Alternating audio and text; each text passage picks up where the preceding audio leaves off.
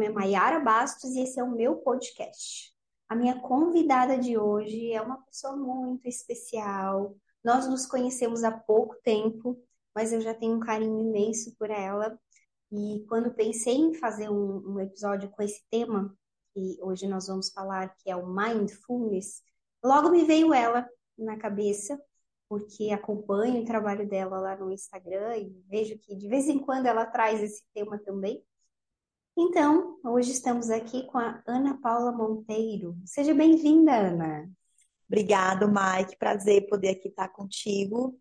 É... Então, como você já me apresentou, eu sou Ana Paula. Eu tenho 38 anos, eu sou casada e formada, né, recentemente, porém, é...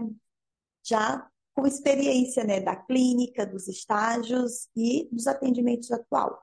É, atualmente eu faço pós-graduação em terapia cognitivo-comportamental e esse tema é um tema que eu também sou suspeita porque eu adoro falar de mindfulness. Uhum.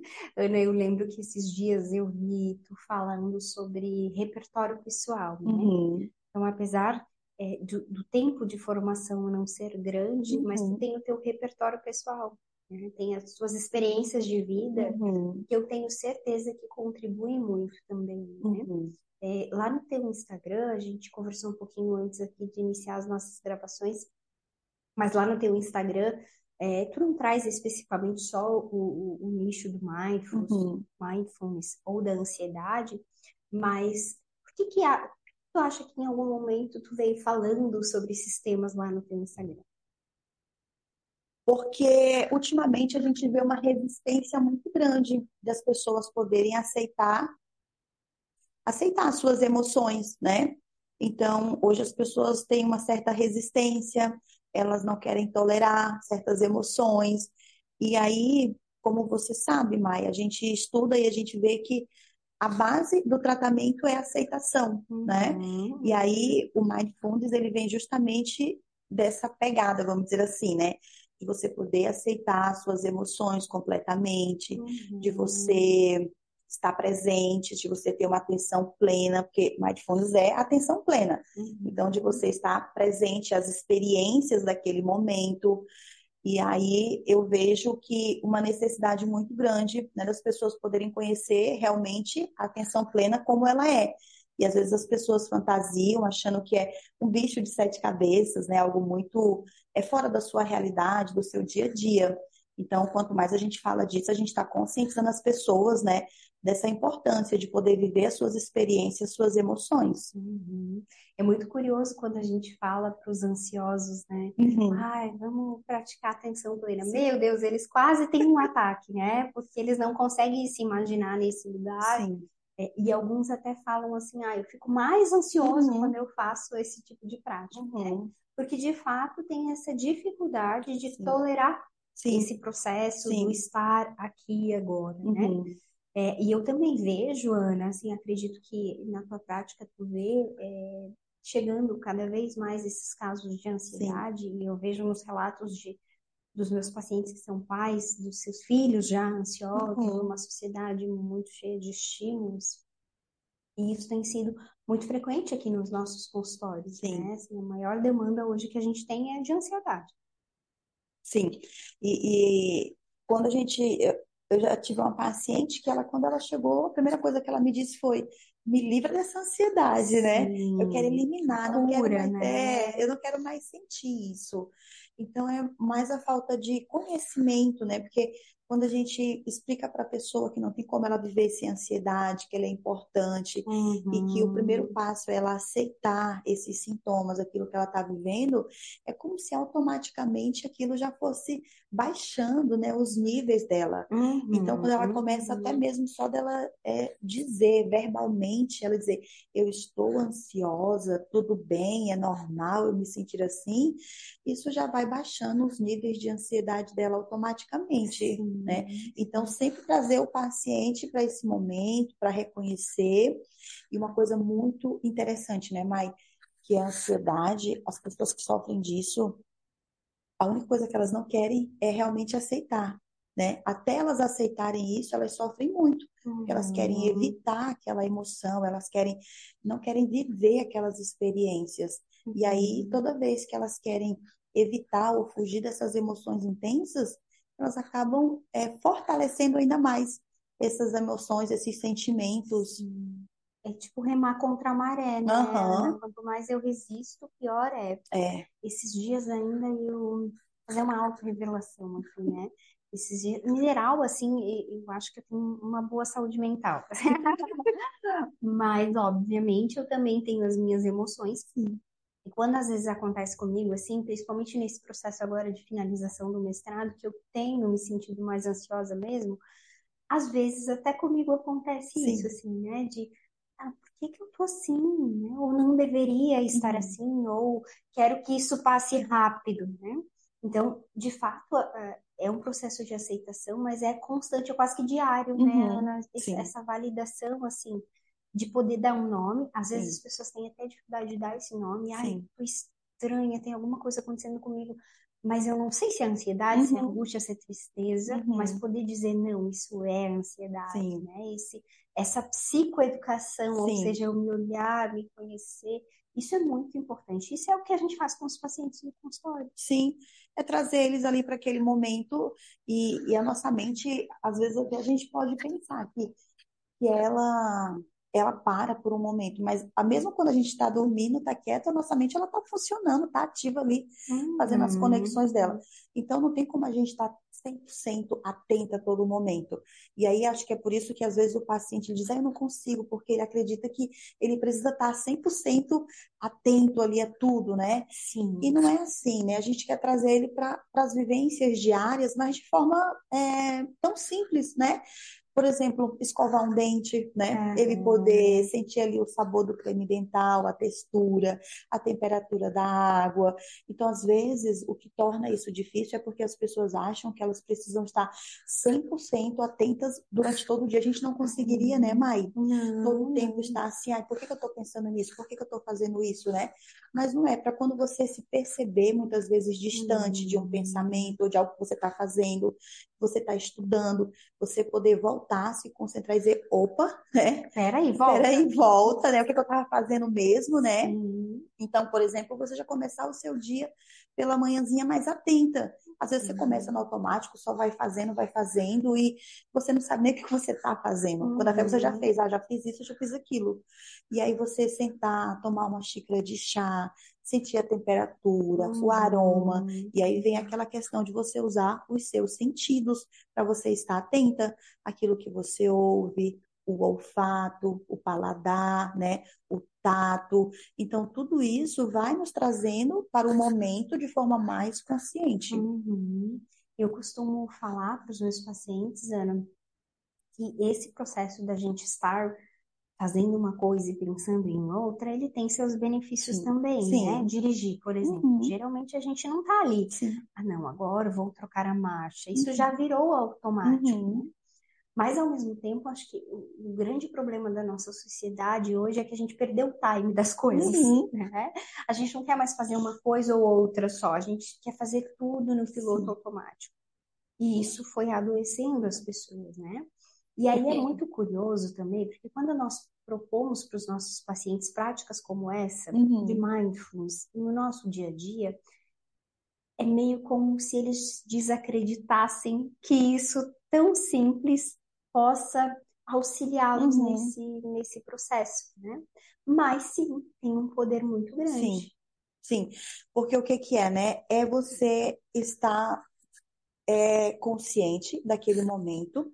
E aí eu acredito, que o que mais prejudica, né, ou que faz eles desacreditarem disso, eles acharem que o mindfulness, né, atenção plena, é uma prática de meditação, sim, né? Uhum. Mas eles acreditarem que eles precisam estar num local, tipo natureza, Um ambiente. ambiente de perna cruzada, numa postura, né? Sendo que isso Hum. não é, é um mito, na verdade, né? Porque a gente pode praticar atenção plena dentro do ônibus, tomando banho, né? Aham. Tomando um café da manhã, durante uma caminhada. Então, esses mitos talvez eles tragam algum é, prejuízo, né? Então, Uhum. você acreditar que você precisa de muito tempo para você poder fazer atenção plena, sendo que você não precisa de muito tempo, você precisa de um tempo de qualidade, né? Um Sim. tempo onde você consiga se observar, observar suas emoções, onde você possa ouvir, onde você possa estar atenta àquilo que você está vendo. É, você acreditar que o mindfulness é uma prática religiosa, né? Então, não é. E talvez isso talvez prejudique então, uhum. esses mitos, talvez eles tragam alguma, algumas inverdades que faz a pessoa se afastar. Então, a gente vai quebrar esses mitos, né? Então, mindfulness é uma prática que não precisa ter todo o tempo do mundo, precisa uhum. de um tempo, uhum. não precisa ter uma religião, não é uma prática religiosa. Tanto ateus como cristãos, evangélicos, qualquer pessoa pode fazer. Uhum. Você pode fazer em qualquer canto, em qualquer momento, né?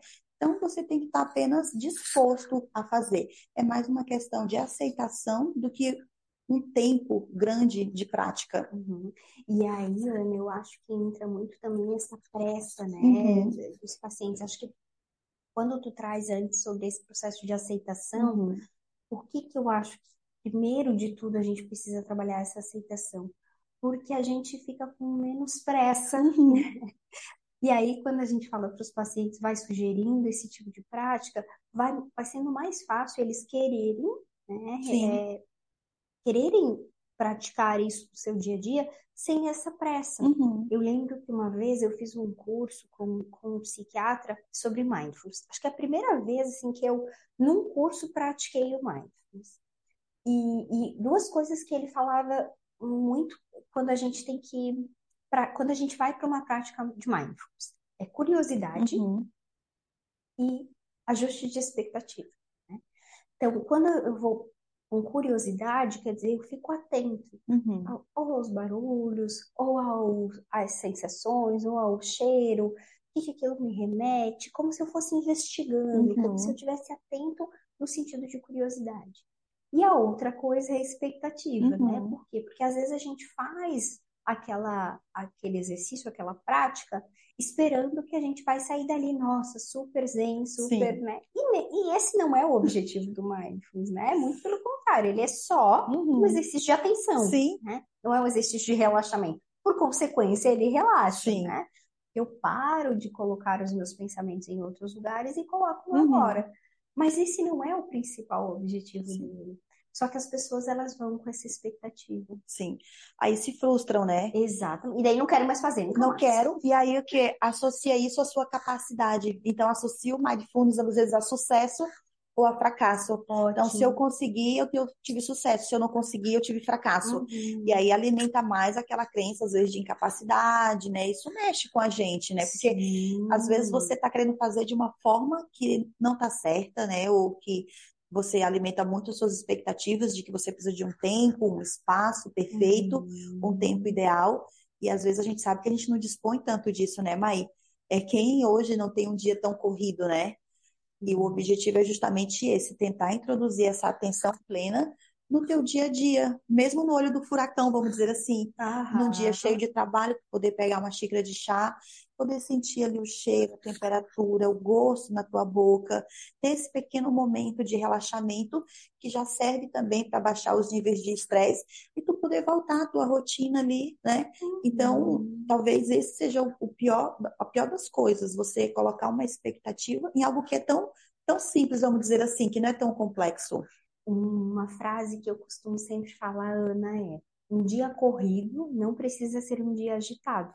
É verdade. Né? Um dia cheio de compromissos, é, eu não preciso ir agitada para esse dia, porque como que eu vou dar conta uhum. de tudo isso? E geralmente é o que a gente faz, né? Uhum. Então, quando eu, eu, até dou esse exemplo, assim, quarta e quinta-feira são dias que eu fico aqui no consultório até muito tarde. Uhum. Desde cedinho até tarde. E às vezes eu já acordo pensando assim, meu Deus, como é que eu vou dar conta de chegar lá? No... E é tipo seis da manhã, eu já tô pensando lá em oito horas da noite, né? E aí eu volto, né? Minha atenção, Calma, né? pera, uma coisa de cada vez, nem tomei café ainda, Sim. né? Vou dizendo para mim mesma Sim. nesse tempo. E também não significa, tu falou ali da frustração, né, Ana? Não significa que nós que falamos mindfulness, uhum. mais de mindfulness, nós praticamos Sim. mais, vai chegar um momento que vai ser difícil para nós. Sim, sim. Né? Às vezes, dependendo do que estamos passando na vida, às vezes é mais difícil sim. Né? praticar. E tá tudo bem, tá né? Tudo não, não, significa que, ai, não, não é para mim, né? Não, não tem nada disso. talvez seja realmente momentos diferentes onde é mais uhum. difícil a gente praticar. Sim, e aí o que eu acho interessante, né, é que o mindfulness, ele é muito associado à autocompaixão, né? Porque enquanto que o mindfulness, ele vem assim, é, aceite as suas emoções, aí vem a autocompaixão, né? Para a gente poder se acolher nesse momento, a gente aceita, mas a gente também se acolhe nesse momento. Uhum. Então, é uma associação perfeita. Porque como a gente falou do fracasso anteriormente, e às vezes o sofrimento ele traz essa sensação, né? A gente associa que por a gente estar sofrendo, a gente está fracassando em alguma coisa da nossa vida. Uhum. E nem sempre o sofrimento ele está associado ao fracasso. Uhum. É um sofrimento natural, normal da nossa vida. E aí a gente entra com autocompaixão, que é aquele acolhimento, é aquilo que você diria para um amigo, né? uhum. né? Quem de nós não falaria algo positivo ou bom para uma pessoa que está passando por um momento mais difícil, né? Mas quando é para nós mesmos, muitas vezes a gente coloca o nosso chicotinho em ação, como eu falo, Sim. sempre, né? E aí a gente fala coisas duras para nós. Sim. E nesse processo, Ana, me veio a questão da ruminação, né, uhum. né, dos pensamentos, que é algo que o mindfulness, é, trazer essa atenção para agora, ajuda principalmente essas pessoas que têm essa ruminação de uhum. pensamentos, né, que então, o tempo todo ali, se maltratando, pensando, ou às vezes está com uma ideia fixa, ansiosa por alguma uhum. coisa, e aqueles pensamentos ficam vindo, vindo, vindo, vindo. E o mindfulness é uma forma da gente, opa, peraí, né? sai um pouquinho desses pensamentos e foca a sua atenção em alguma outra coisa Sim. que esteja acontecendo agora. Às vezes até em resolver o próprio problema, né? Exatamente. O que, que, eu poderia fazer agora nesse momento que me ajudaria, né, a, a me livrar um pouquinho, ou então a, a, diminuir essa dor, então a resolver de fato isso. Uhum. Então, essa consciência, essa atenção, como tu disse anteriormente, não quer dizer que a gente não vai sentir a dor, o sofrimento, mas a gente vai, mais, e eu acho isso incrível, é que a gente vai aceitar a vida como ela é, e não como a gente às vezes gostaria que ela fosse, né? Trazer uma leveza, né? Exatamente, mesmo diante dos problemas, mesmo Sim. diante das situações difíceis, né? Nem sempre é como a gente quer, às vezes é apenas como é que tem que ser. E aí, quando a gente está mais atento, a gente consegue atravessar aquele momento mais consciente, porque a gente para de ruminar, de reclamar, e a gente aceita apenas aquilo, não como uma, um conformismo, mas apenas para que aquele momento ele passe. Aham, E tinha me vindo algo na cabeça agora e me, me, me fugiu. Lembrei. Ana, a gente foi falando aqui ao longo de, da, do nosso bate-papo de algumas situações onde a gente poderia praticar esse mindfulness no nosso dia a dia.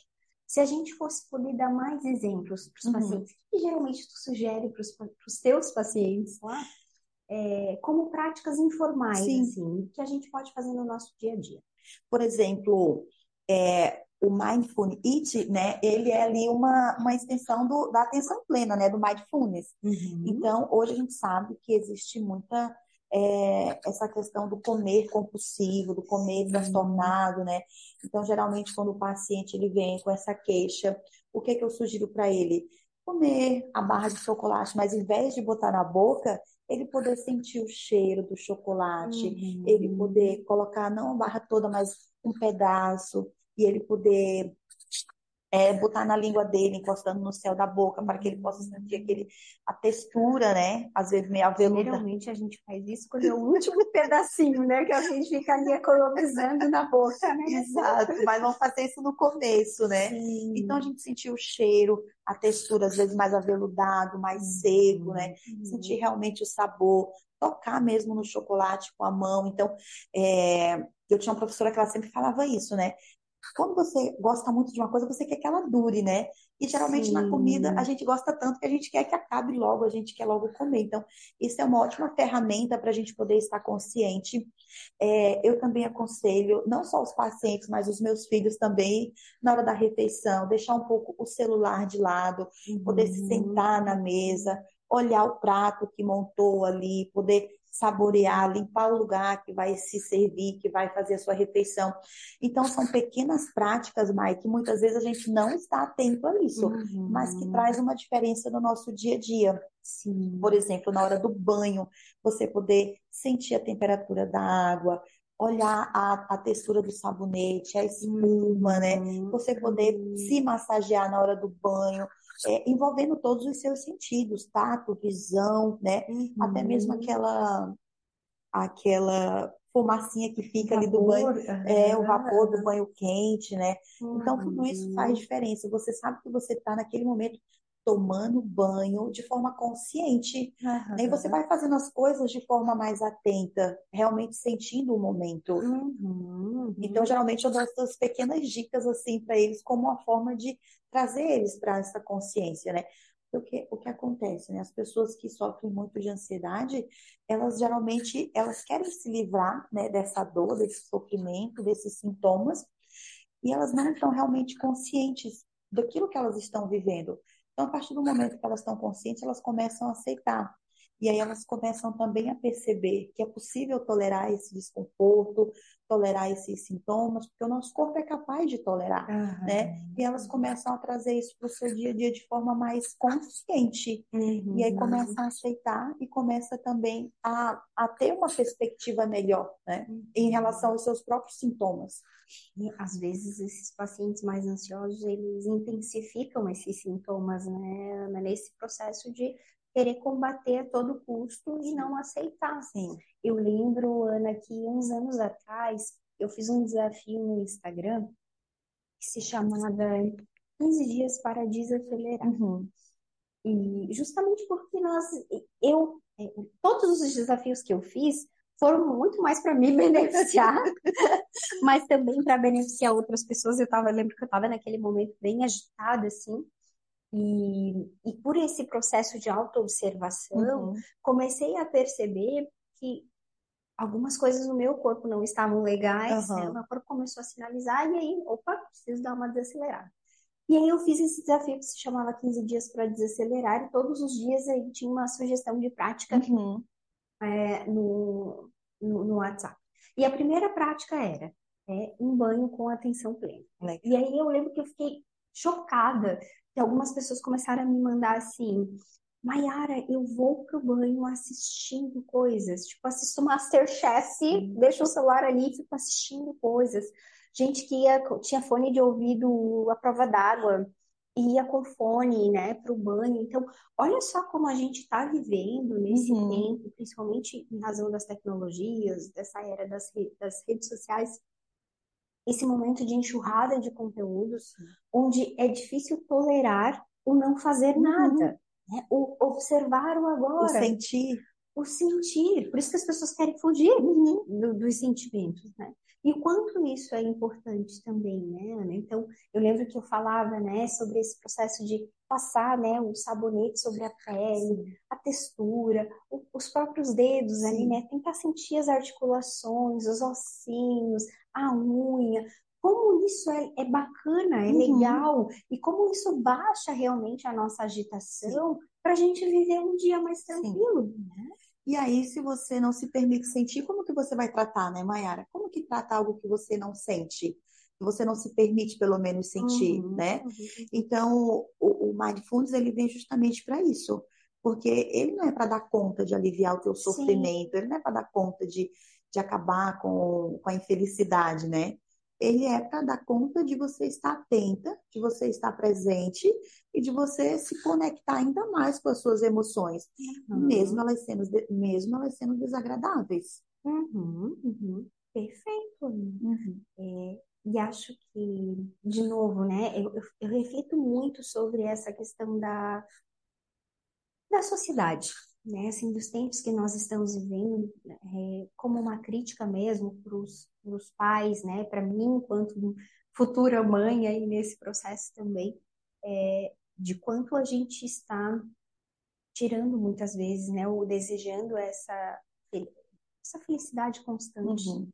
mas fazendo com que os nossos filhos não sintam, né, assim como nós também não queremos sentir, mas o quanto isso é importante. E eu, eu quase não atendo na adolescência. Uhum. Tem um ou outro, teve uma época que eu atendia e eles foram ficando comigo.